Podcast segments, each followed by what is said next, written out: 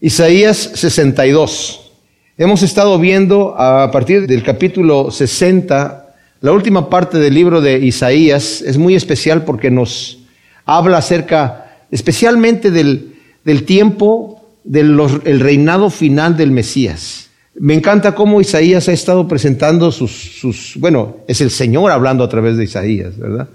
Primero, este, con juicios sobre las naciones paganas, después eh, presentando eh, el juicio también a su propia nación que no supo representar al Señor y que le dio la espalda, pero todo e, esto dentro del plan divino de Dios. Y eso es algo muy especial porque eh, en lo que vamos a ver ahora, hay muchos cristianos que yo conozco hoy en día que tienen problema, fíjense bien, nosotros en nuestro servicio de oración, la primera oración que hacemos general es por la paz de Israel.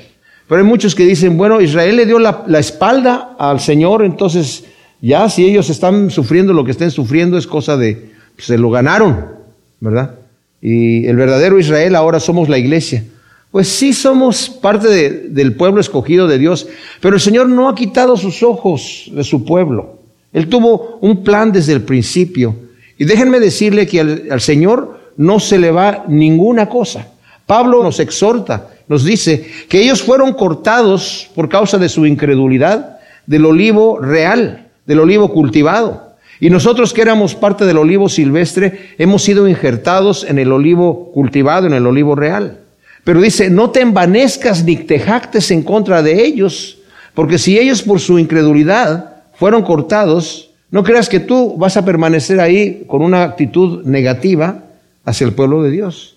Dice, así como Dios tuvo misericordia de nosotros que no andábamos buscando a Dios, Dios tiene también misericordia de su pueblo. Y al final del capítulo 11, Pablo dice, maravillosa es la sabiduría de Dios, a todos los encerró bajo maldición. Nosotros estábamos bajo maldición porque éramos rebeldes, no hicimos nada bueno para llegar a Dios, ¿o sí? Nada. Él nos, él nos fue a buscar. Y de la misma manera el Señor en su momento va a encontrar a su pueblo otra vez. Y estas son profecías que van, como dije yo, eh, Isaías ha estado profetizando en tiempos donde todavía el reinado del norte de Israel no había sido llevado cautivo por los asirios. Durante esa época él estaba profetizando. Y estaba profetizando que se los iban a llevar cautivos. Y se los llevaron cautivos. Y también profetizó que se iban a llevar cautivos al pueblo de Judá. Y también se los llevaron cautivos, pero no en el tiempo de Isaías. Eso fue ciento y tantos años más adelante. Pero también está profetizando que el Señor los va a regresar de allá. Y les está dando profecías de consuelo, de que el Señor los va a regresar de allá y los va a volver a establecer en la tierra. Pero todavía se va más allá a hablar del reinado del mesiánico, del reinado que nosotros estamos esperando ahora, después de dos mil años que ya ha estado Israel, digamos, olvidado o fuera del plan, que no está fuera del plan, pero hay un, hay un espacio ahí profético, escatológico, digamos, en donde nosotros estamos cumpliendo lo que se le llama en la Biblia el, el tiempo de los gentiles. Hasta que se cumple el número que el Señor tiene establecido ya, el Señor va, en ese momento va otra vez a tomar a su pueblo Israel. Y va a ser a través, desafortunadamente, a través de las situaciones que estamos viendo ya en las noticias. Los pueblos enteros que están rodeando a Israel van a ser enemigos ya acérrimos de Israel, al punto en donde van a estar en guerra contra Israel y van a querer, ya estuvo, la tenemos aquí, tenemos todo el poder bélico, el poder político, el poder, la opinión mundial para terminarlos. Y es ahí donde el Señor va a venir, de acuerdo a las profecías que tenemos aquí en la Escritura, ¿verdad? Zacarías, Ezequiel, Daniel, Apocalipsis, donde el Señor va a venir allí y va a pelear por su pueblo, va a pelear por su pueblo. Y el pueblo se va, a reconocer. Nosotros estuvimos mal, no reconocimos a nuestro Mesías. Y dice, y van a llorar como la mujer llora a, a la muerte de su primogénito. De ese dolor de cómo no reconocimos a nuestro Salvador.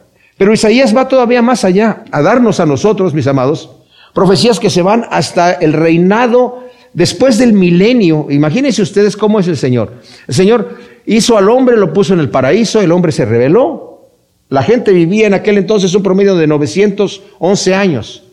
Pero el, pensamiento del corazón del hombre era de continuo el mal. Y el Señor tuvo que destruir el mundo con el diluvio y dijo, no voy a estar yo peleándome, mi espíritu no va a estar peleándose con el hombre para siempre porque su pensamiento es de continuo el mal. Voy a reducirle su tiempo de vida y no va a vivir más de 120 años. Entonces, ahora nuestro periodo de, de vida es mucho más corto, pero el Señor va a hacer algo especial. Va a reinar mil años aquí para que nosotros podamos disfrutar esta tierra como Él la diseñó por mil años. Y después de eso va a decir, ok, ya nosotros en nuestros cuerpos glorificados, obviamente. Después de eso, se termina el universo y se va a acabar todo. Y el Señor va a crear nuevos cielos y nueva tierra, que quiere decir un nuevo universo completamente diferente, que no está como el nuestro, sujeto a las leyes de termodinámica, a las leyes de entropía, de desgaste y de consumo y, de, y, de, y que se va deteriorando. No, va a ser algo que va a ser eterno y no sabemos cómo va a ser, pero está profetizado y lo vamos a ver aquí en estas profecías. Esto lo estoy diciendo por esto, mis amados, porque nosotros debemos estar orando por Israel. Debemos estar orando por Israel, porque el Señor no los ha abandonado. Y hay una profecía que ya nosotros vimos aquí, el Señor promete bendición a aquellos que están preocupados por la oración. Y vamos a ver cómo este capítulo 62, ahora que estamos viendo, nos pone a nosotros en, en, una posición para que nos demos cuenta la importancia de la oración. No solamente de la oración en general, que es y muy importante, pero la, la, la importancia de la oración intercesora y específicamente por el pueblo de Israel. Entonces nos dice en el capítulo 62, versículo primero dice, por amor de Sión no guardaré silencio, por amor de Jerusalén no descansaré hasta que rompa la aurora de su justicia y arda la antorcha de su salvación. Entonces las naciones verán tu justicia y todos los reyes tu gloria, y te será dado un nombre nuevo que la boca de Yahvé pronunciará. Serás corona fúlgida en la mano de Yahvé y diadema real en la palma de tu Dios. Versículo primero nuevamente.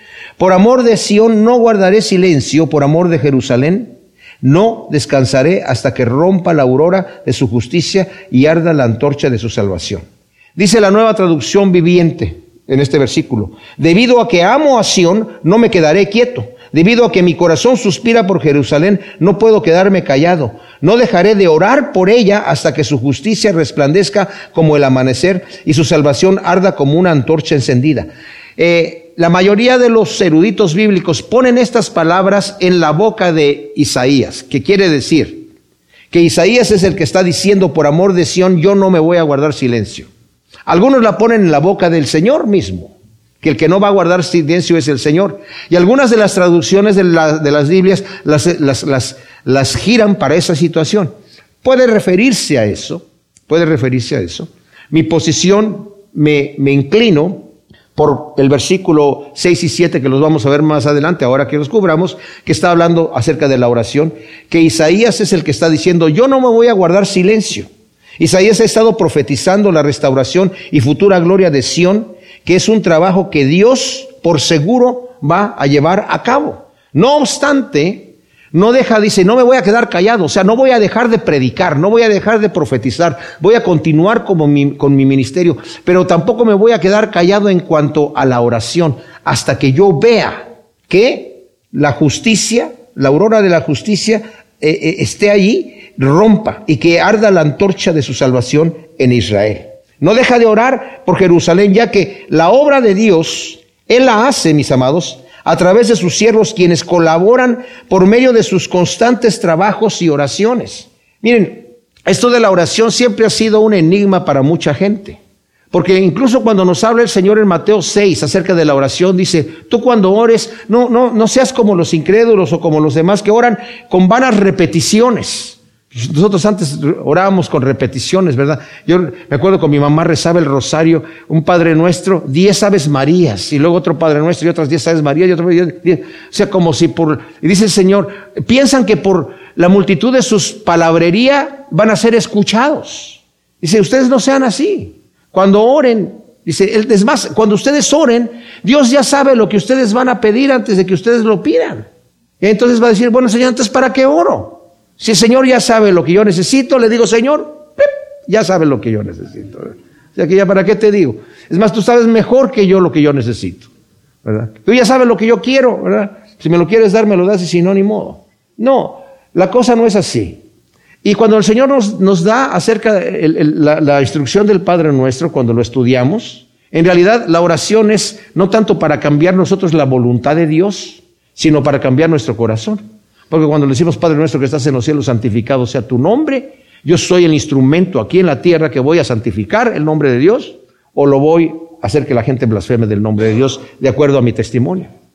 Venga tu reino y hágase tu voluntad aquí en la tierra como en el cielo. El reino a dónde va a venir primero a mi corazón y la voluntad, yo soy el instrumento que voy a hacer la voluntad de Dios aquí en la tierra. Danos nuestro pan de cada día, no solamente el mío, sino el de mi amigo, el de mi, eh, eh, hasta el de mi, mi, enemigo también, el nuestro de cada día. Y perdónanos a mí y a mi enemigo, a todo el mundo, y líbranos de la tentación. O sea, eh, la oración me va cambiando a mí. Tanto así que el Señor les dijo a sus discípulos, en Lucas 10.2, ¿verdad? Dicen, los campos están blancos, la mies es mucha, los obreros son pocos. Los discípulos ni siquiera se daban cuenta de que había necesidad. ¿O de veras? Sí. ¿Hay trabajo que hacer? Sí, hay trabajo que hacer. ¿Vamos, Señor? No.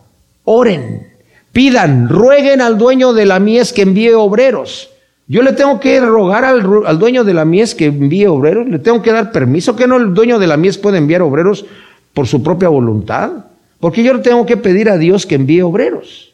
¿Sí me explico? O sea, la oración en este caso, mis amados, el Señor me está poniendo en la oración y quiere que yo interceda porque quiere ponerme dentro de su equipo, que yo tenga el corazón que Él tiene. Estaba yo viendo que, como el profeta aquí, estar desuelto, dice, a no descansar hasta ver el futuro de su ministerio en oraciones, a tiempo y fuera de tiempo.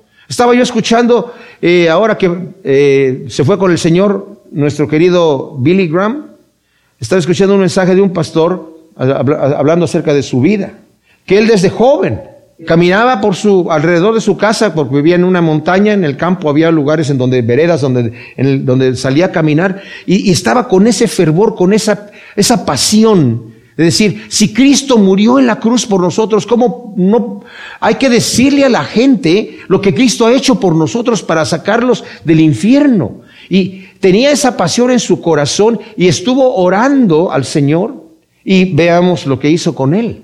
Porque les digo una cosa, el Señor no nos va a enviar a hacer ninguna cosa a la cual nosotros no tengamos la pasión de hacer nada. No querramos que el Señor nos utilice en un ministerio X. La mayoría de las veces, bueno, no sé si la mayoría, pero muchas veces, hay gente que quiere estar en posiciones especiales en el ministerio, no tanto porque quieren hacer la voluntad de Dios, sino porque quieren ellos estar en esa posición especial privilegiada, digamos, que reconocidos. Pero yo les digo una cosa, mis amados, si queremos ver que el Señor utilice nuestra vida, necesitamos orar al Señor por lo que Él quiere que suceda. Por eso dice Juan en el capítulo 5, si tú oras conforme a la voluntad de Dios, tus oraciones van a ser respondidas. ¿Y qué es lo que Dios quiere? Pues Él nos dice, la mies es mucha, los obreros son pocos. Ruega a los, al Señor que envíe obreros. Y si nos damos cuenta, en Mateo les está diciendo esto y después los envía de dos en dos. O sea, oraron ya, ok, ahora ustedes mismos van a ser los que van a ir a la mies a trabajar. Pero primero tienen que tener ese corazón de rogar para que después el Señor me envía a hacer su obra cuando ya tengo la pasión. Porque les digo una cosa, mis amados. Hay gente que se mete en el ministerio a trabajar. Y si las cosas no van bien, ah, pues entonces esto no era de Dios. ¿Ah, sí? ¿Cómo le sucedía a Isaías? ¿Qué le sucedía a Jeremías? A Jeremías el Señor le dice, yo te voy a enviar a un pueblo rebelde que no quiere escuchar. Háblales para ver si se convierten. Y luego le dice, bueno, ¿sabes qué, Jeremías? No te van a escuchar y no se van a convertir, pero igual ve. Si Jeremías iba así, así como, bueno, ¿qué, Señor? Vamos. No, igual fue. Es más, Jeremías en un momento dado dijo, ya no quiero hablar tu palabra. Estoy cansado, Señor. Dice, pero no pude, porque tu palabra empezó a quemarme en mi corazón y tuve que hacer tu voluntad. O sea, ¿a qué voy con esto, mis amados? Cuando tenemos un llamado de Dios, porque hay una pasión para hacer la obra de Dios, los resultados no determinan la obra que estamos haciendo. ¿Me explico? Sino continuamos. No me salgo del bote porque está, se está llenando de agua, eh, agarro una cubeta y empiezo a sacar el agua y veo de qué manera lo puedo parchar y si se le hace otro hoyo, lo voy a parchar y no me cambio, ah, este bote ya se está, hay, hay, cristianos que llegan así a, la iglesia, ay, mira, aquí se está inundando, está medio, ah, no, me voy a ir acá que está más sequito, está más bonito, está, está mejor ahí. Así, con esa actitud el Señor nunca me va a utilizar, porque no soy una persona hecha con lo que tengo que tener. Jesucristo no vino a decir, ay mis discípulos, ¿cuántas veces les dijo generación incrédula y perversa? Váyanse de aquí, me voy a encontrar mejor gente. No. Y al su pueblo Israel no lo ha desechado. Rebeldes y todo lo que son, el Señor no los ha desechado, mis amados. Así que nosotros no podemos juzgar a decir, ah, Señor ya los echó fuera, así que ya se acabó este asunto. No, no. Entonces continúa diciendo, entonces las naciones verán tu justicia y todos los reyes tu gloria, y te será dado un nombre nuevo, le está diciendo a, Israel, te va, a ti te va a dando un nombre nuevo que la boca de Yahvé pronunciará.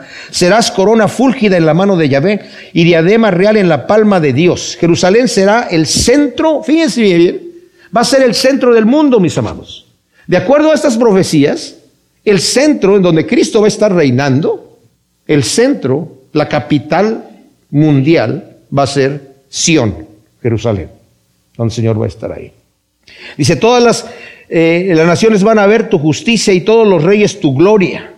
En el 61, 11, eh, en el capítulo anterior dice, porque como la tierra produce su renuevo y como el huerto hace brotar su simiente, así Adonai Yahvé hará brotar la justicia y su fama en presencia de todas las naciones. ¿En dónde? En Sión, en Jerusalén. Será dado un nombre nuevo. Eh, Sión que había sido abatida, ¿verdad? Y, había, eh, ahora va a ser vindicada y alabada por quienes antes la oprimieron y la ultrajaron. Le va a ser dado un nombre nuevo. También en Jeremías 33, 16 lo dice. En Apocalipsis 2, 17 el Señor le dice a la iglesia que eh, a los que vencieren el Señor les va a dar un nombre nuevo también. Y en Apocalipsis 3, 12 dice, el Señor te va a poner tres tatuajes allí en el, en el reino de los cielos, ¿verdad? Uno con el nombre de la ciudad también con tu nombre nuevo y el nombre del Señor. Y el nombre quiere decir siempre cuando el Señor hace un cambio de personalidad. Por ejemplo, Abraham. Antes era Abraham y le puso Abraham. Antes era padre eh, exaltado y le puse padre de multitudes. A Saraí le cambió el nombre a Sara. ¿Verdad? También a, a Jacob, que era tramposo, le puso Israel, gobernado por Dios. A Pedro Simón le puso Pedro, ahora porque dices, tú eres Pedro y sobre esta roca eh, no quiere la roca él, pero Pablo, antes se llamaba Saulo, que es gigante, y luego su nombre fue Pablo, que es pequeño, ¿verdad? Corona, dice, y diadema en la mano de Yahvé, dice el versículo 3. Esto no es en su cabeza, está en su mano, como si se pudiese añadir algún honor o algún poder al Señor, sino en la mano, que quiere decir, la está sosteniendo para que todos la admiren a, Israel, a Jerusalén. Eso es lo que va a hacer.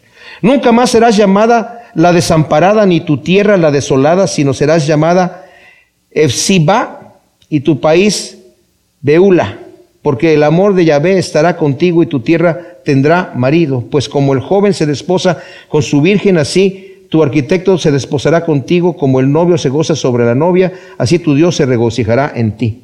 O sea, dice, ya no va a ser llamada Va a ser, ya, no va a ser llamada la desolada ni la desamparada, sino va a ser llamada mi deleite está en ella, que es lo que significa Efsiba, y la, otra palabra, Beula, quiere decir la desposada.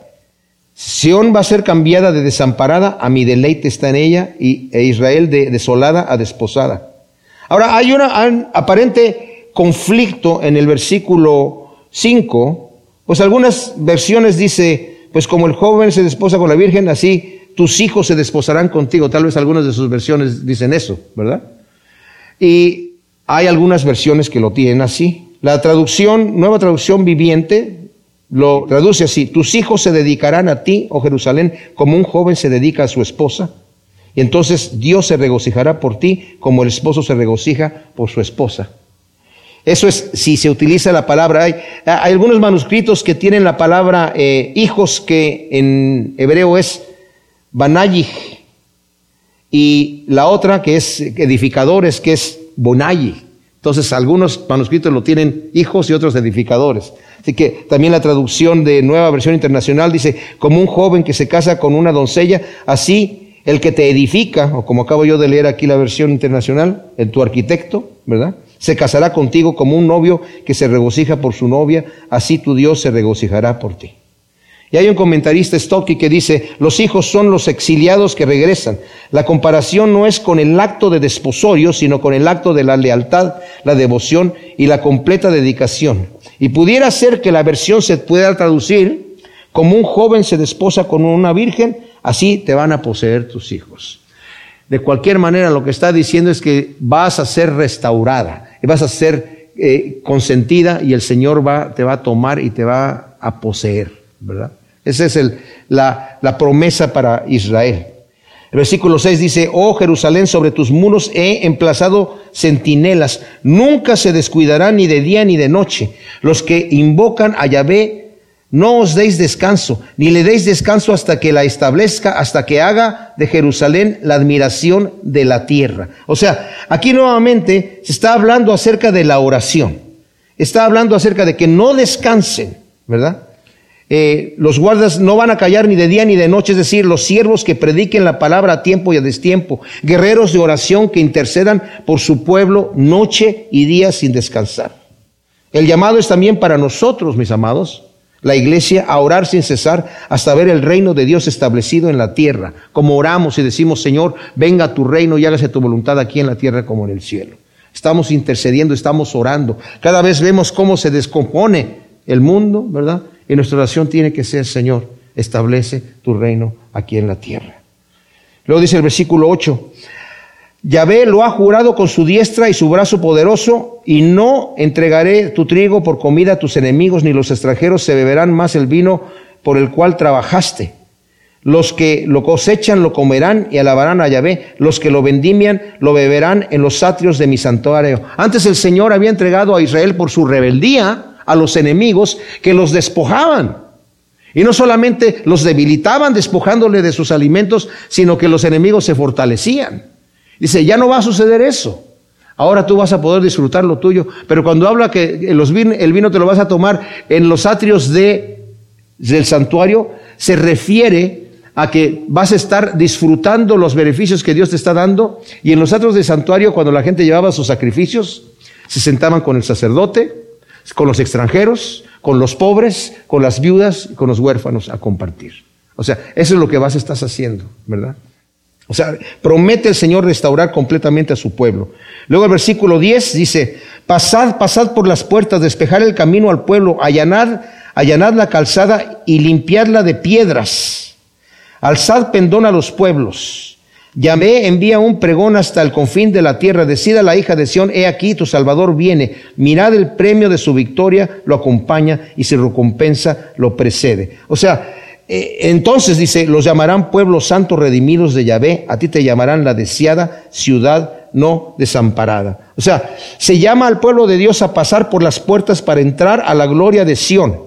Y se le ordena a los pueblos a despejar el camino y allanar la calzada para que entre. Ya lo vimos en el 57.14, que también dice, allana el camino para que mi pueblo entre. Lo vimos allá en el capítulo 57.14. Y se pregona, tu Salvador viene victorioso y su recompensa lo precede. Los nuevos nombres del pueblo de Dios son pueblo santo, redimidos de Yahvé, la deseada ciudad no desamparada. Señor no ha terminado con el pueblo de Israel, mis amados, y nuestra labor como hijos de Dios es estar orando por el pueblo de Dios, a la vez que estamos orando por nosotros y estamos orando para que el reino de Dios se establezca aquí en la tierra capítulo 63 de Isaías.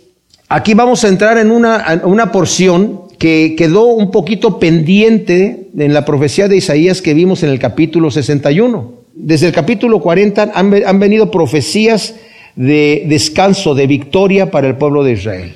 Y al final de que estamos ya llegando ahora, al final del libro de Isaías, el tenor casi completo, con la excepción que vamos a ver aquí del versículo 1 al versículo 6, está hablando del día de venganza del Señor.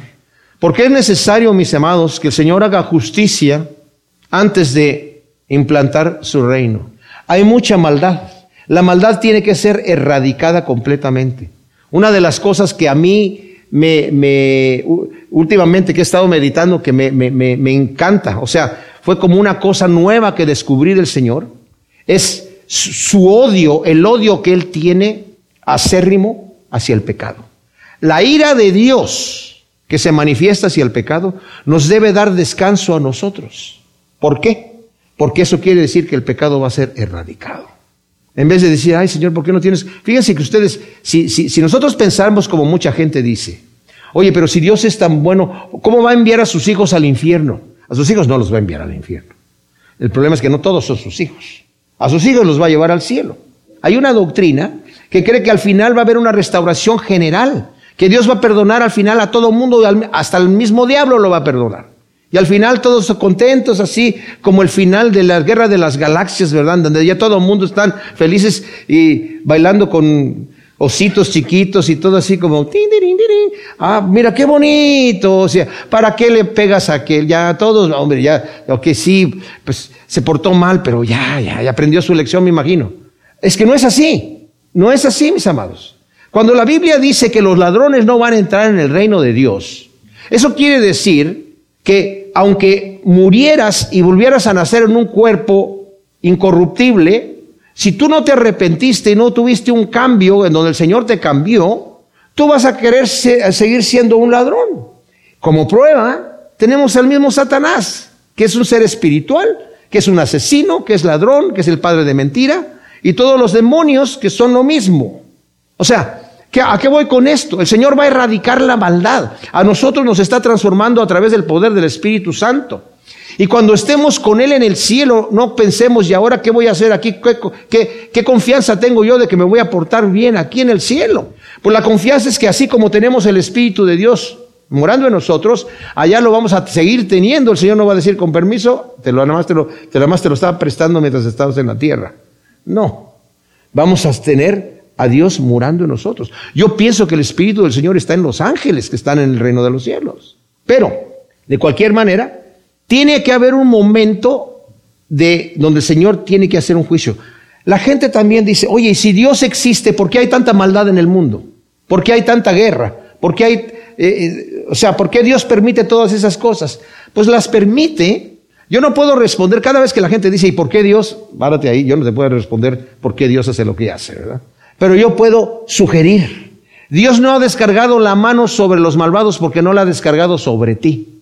Si tú no hayas, ya estarías hecho cenizas, ¿verdad? Porque Dios tiene compasión incluso de nosotros.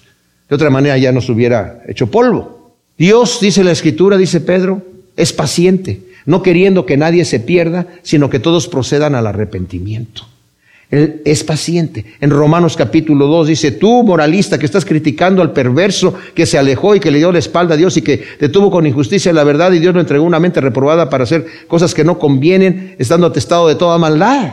Y lo criticas, pero haces lo mismo. No te das cuenta que el hecho de que Dios no te haya castigado y no te haya hecho juicio, es por su benignidad y su longanimidad que te está dando tiempo a que te arrepientas, pero por tu corazón no arrepentido estás atesorando ira para el día del juicio, porque Dios va a pagar a cada uno de acuerdo a sus obras sin acepción de personas. Pero nosotros estamos bajo la gracia del Señor en donde decimos, Señor, yo me, me apego a ti y el Señor me dice, ok, tranquilo. De eso se trata. Por eso Pablo, después de que habla en Romanos acerca del, perverso, del moralista y aún del religioso que confía en su religión, pero que también, aunque predica que no sea de robar, roba, y aunque predica que no sea de adulterar, adultera, y dice, todos están destituidos de la gloria de Dios, no hay justo ni aún uno, pero ahora, aparte de la ley, la justicia de Dios se manifiesta a través de la fe en Cristo Jesús. Y con nuestra fe en Cristo Jesús hemos pasado de estar del lado oscuro al lado de Dios. No solamente eso, sino que hemos nacido de nuevo, como unas nuevas personas. Pero Dios no se quedó con los brazos cruzados en cuanto al pecado. No dijo, no hay problema, ven acá, yo te perdono y no pasa nada. No, ese pecado hay que cobrarlo. ¿Y quién lo cobró? Lo cobró él mismo en la cruz. Y eso, mis amados, nos debe dar confianza que el Señor no pasa por alto el pecado, pero su amor es tan impresionantemente generoso y grande que él mismo se lo echó a cuestas. Como dicen Éxodo 34, 6 y 7. Yo soy, yo soy Yahvé, Yahvé fuerte, misericordioso y piadoso, que cargo con la iniquidad, la maldad y el pecado. Yo mismo me la cargo. Wow. Dice el versículo 1 del capítulo 63. ¿Quién es este que viene de Edom de Borsa con ropas enrojecidas? ¿Quién es este magnífico en sus vestiduras que marcha en la grandeza de su poder? Yo el que sentencio con justicia, poderoso para salvar. Wow. Edom, mis amados, eran los descendientes de Esaú, que era el hermano de Jacob, que Jacob, ustedes saben, que el Señor le cambió el nombre a Israel. Y eran el enemigo tradicional de Israel, que acosó a Israel especialmente durante el cautiverio en Babilonia. Cada vez que venían los enemigos a atacar a Israel, ahí estaba Edom para atacarlo también. Y cuando se los llevaron cautivos, se aprovecharon de los pocos que quedaron allí. Fue cosa tremenda. Borsa era la capital de Edom. Ahora si se fijan aquí dice, ¿quién es este que viene de Edom? De Borsa con ropas enrojecidas. Este magnífico en sus vestiduras que marcha en la grandeza del poder. Edom significa rojo y Borsa significa recolección de uva. Vamos a ver más adelante qué va a decir Oye, ¿por qué tus, ropas parecen como que acabas de pisar el lagar? El lagar es en donde se pisan las uvas, ¿verdad? Y está manchado del, del color de las uvas, todo rojo, ¿verdad? Es magnífico en vestidura y marcha en la grandeza de su poder. Y la respuesta la da el mismo Señor, dice, yo, yo soy, el que sentencio justicia. O sea, el que vengo a hacer el juicio, el día del juicio. Pero también el que es poderoso para salvar. El juicio para el no arrepentido. La salvación para el que se arrepiente. No es el deseo de Dios condenar a la gente. No es su deseo.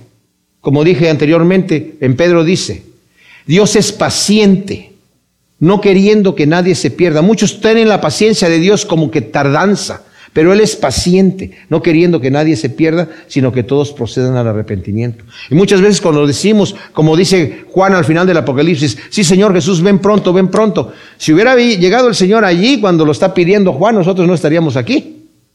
Qué bueno que el Señor no tuvo la paciencia para dejarnos nacer. Pecamos, llegamos al conocimiento de Cristo, nos arrepentimos y el Señor nos recoge. Qué bendición, ¿verdad?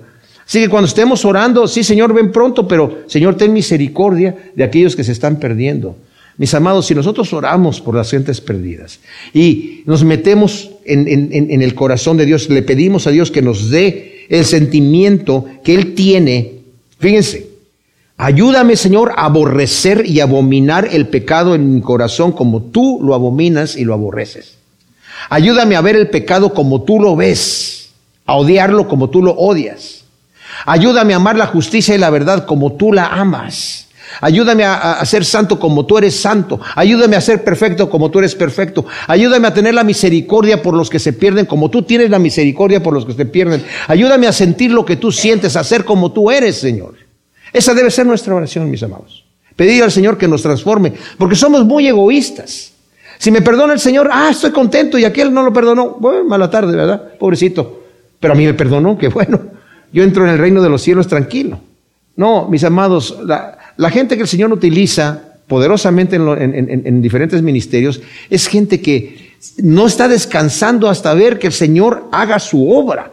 Gente que no, como el apóstol Pablo que decía, imagínense, no lo está diciendo nada más para que, escribir bonito. Dice, yo preferiría que yo mismo fuera desechado de la gloria de Dios con tal de que mi pueblo, mi nación, conociera a Cristo Jesús. Lo está diciendo en serio. Y dices tú, pero ¿cómo? Desechado tú por tu... Hasta ese grado de, de amor por tu nación.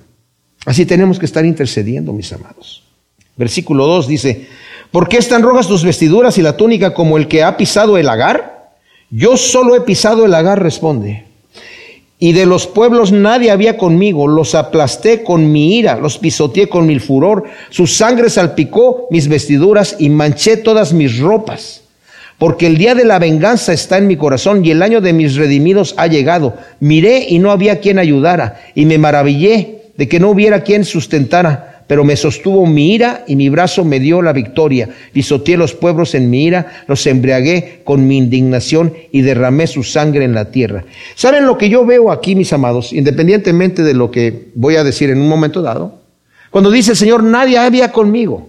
Estamos entrando en, una, en un pasivismo en, en esta sociedad que vivimos, en donde nos estamos acostumbrando a ver la maldad, al ver eh, las cosas que, que, antes veíamos, que, que, que en, en, años atrás los hubiéramos condenado, pero nos hubiéramos escandalizado. Pero ya los medios de comunicación nos han hecho ver todas estas cosas como si nada, como si fueran cosas normales. Los crímenes que hay en nuestros países, sobre todo en nuestros países hispanos.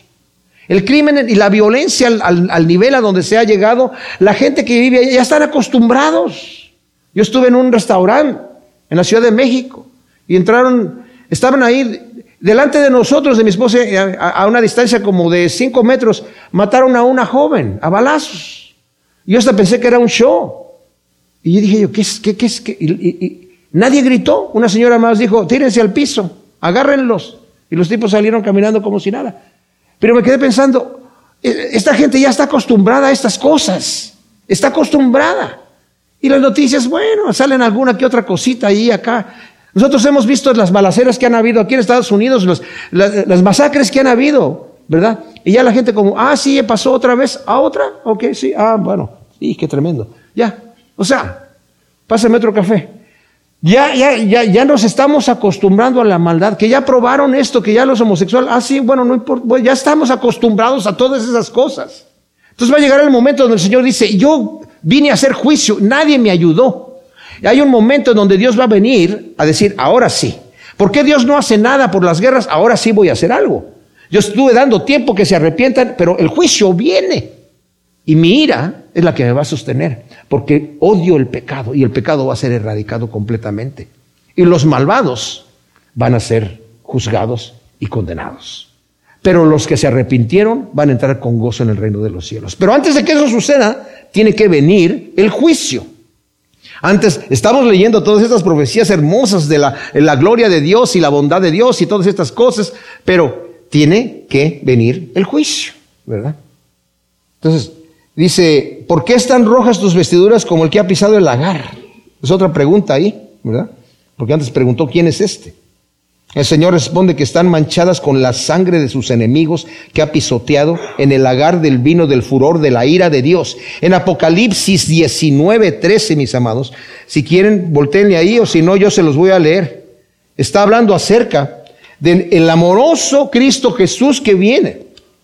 Y dice, bueno, desde el 11, vi el cielo abierto y aquí un caballo blanco, y el que lo montaba es el fiel y verdadero, y con justicia juzga y guerrea. Sus ojos son llama de fuego, y hay muchas diademas sobre su cabeza, donde tiene un nombre escrito, el cual nadie conoce sino él mismo. Está vestido con ropas empapadas en sangre, su nombre es el Verbo de Dios. Y los ejércitos celestiales vestidos de lino fino, blanco y limpio, lo seguían en caballos blancos. De su boca sale una espada aguda para herir con ella a las naciones y las pastoreará con vara de hierro. Él pisará el lagar del vino del furor de la ira de Dios Todopoderoso. Y en la vestidura y en su muslo tiene un nombre escrito Rey de Reyes y Señor de Señores. Cristo Jesús. Va a venir con ropas enrojecidas de la profecía de aquí de Isaías. Vino como el cordero inmolado a entregar su vida por el pecador. Pero va a llegar el día donde va a ser juzgado. Mis amados, esto, esto a mí me, me pone muy... Acaba de morir Stephen uh, Hawking. Ustedes saben del que yo le he hablado, de, de este astrofísico. Y estaba, en las noticias que yo estaba viendo, dice que le preguntaron, ¿y antes del Big Bang qué había? Nada. ¿Y el universo cómo, cómo, cómo surgió entonces todo? El universo se hizo a sí mismo. ¿Cómo? ¿Cómo? Pues no sé cómo, pero aquí estamos, así que de alguna manera tuvo que hacerse, porque aquí estamos. Y como Dios no existe y antes de Bang no había nada, aquí estamos. Yo les aseguro que piensa ahorita diferente. Se da cuenta que hay un creador y que hay un juicio, ¿verdad? Y que hay un propósito en la vida. Este día de la venganza de nuestro Dios, que junto con el resto del capítulo, miren, cuando leímos el, el versículo 61, Capítulo 61 que vimos la profecía del Señor Jesús, que leyó él cuando empezó su ministerio en Nazaret, leyó, el espíritu de Adonai está sobre mí, porque Yahvé me ha ungido, me ha enviado a predicar las buenas nuevas a los abatidos, a vendar los corazones desgarrados, a proclamar la libertad de los cautivos, a los presos a apertura de la cárcel, a promulgar el año de gracia de Yahvé, y cerró el, el rollo. Y el siguiente parte del versículo que sigue dice, y el día de la venganza de nuestro Dios. Eso no lo leyó, porque todavía no venía esa parte. Ahora viene esta parte. Y esto es al final del tiempo, cuando el Señor va a hacer juicio. En, el momento de la tribulación, ¿verdad? De la gran tribulación, es donde vienen todas estas cosas aquí.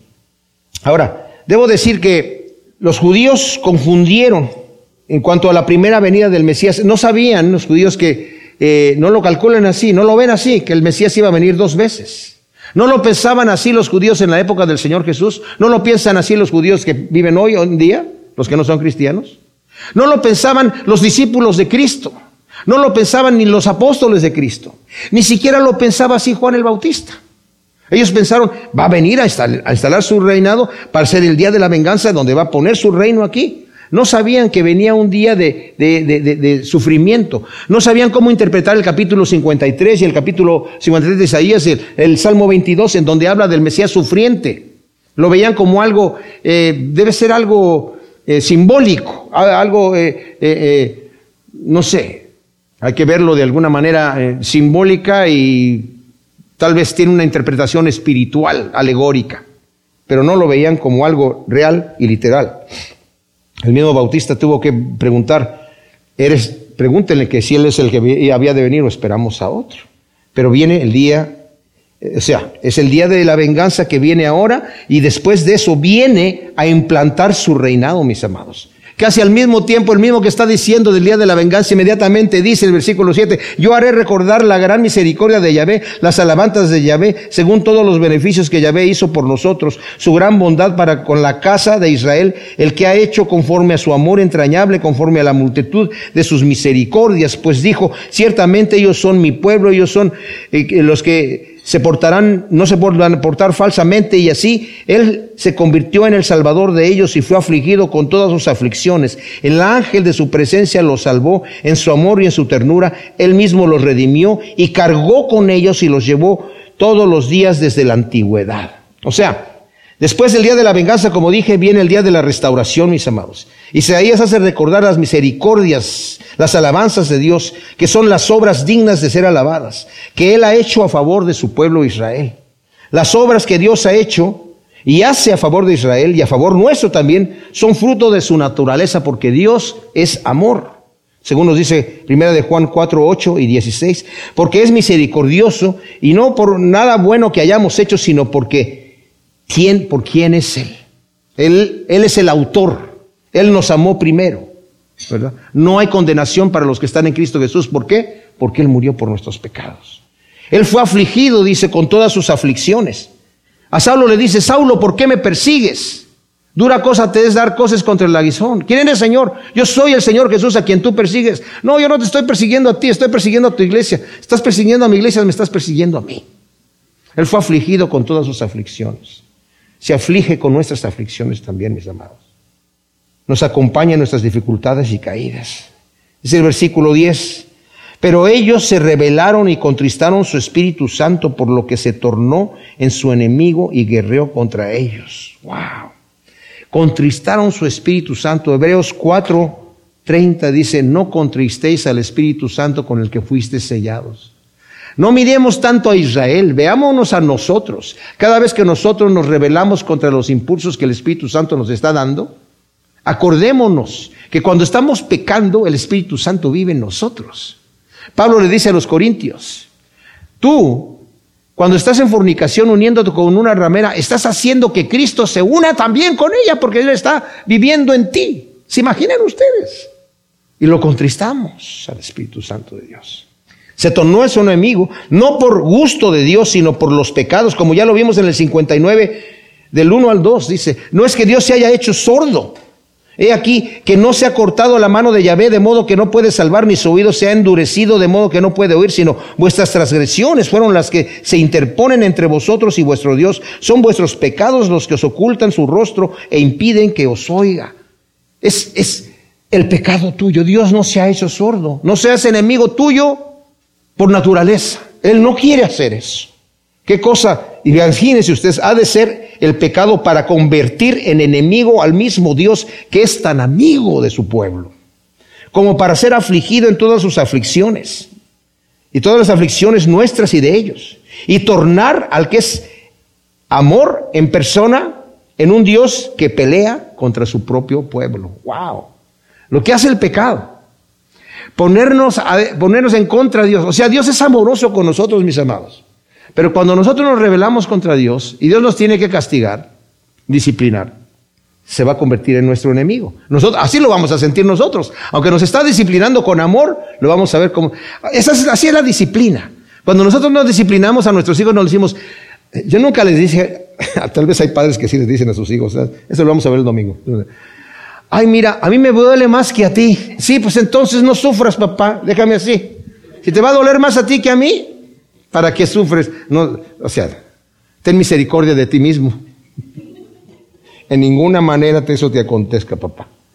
Entonces se acordaron de los días antiguos de Moisés y de su pueblo, ¿Dónde está el que nos sacó del mar con los pastores de su rebaño? ¿Dónde está el que puso en medio de ellos su Santo Espíritu? El que estuvo a la diestra de Moisés guiando con su brazo glorioso, el que dividió el mar entre ellos y se ganó el renombre eterno, el que nos condujo por el fondo del mar como se conduce el caballo por la estepa sin tropezar, así como desciende el ganado a la cañada, el Espíritu de Yahvé los hizo descansar, así pastoreaste a tu pueblo para hacerte un hombre glorioso. Entonces el pueblo ya arrepentido, mis amados, dicen, ¿dónde está nuestro Dios que estaba haciendo estas cosas.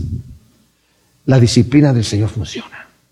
Porque en el momento de la aflicción, donde, el Señor se, torna enemigo de, su pueblo, ellos en ese momento, cuando están en cautiverio, dijo, ¿dónde está nuestro Dios que nos ayudó? Buscó. Y cuando nosotros venimos así, mis amados, arrepentidos a los brazos del Señor, el Señor, como el Padre del Hijo pródigo, siempre nos acoge.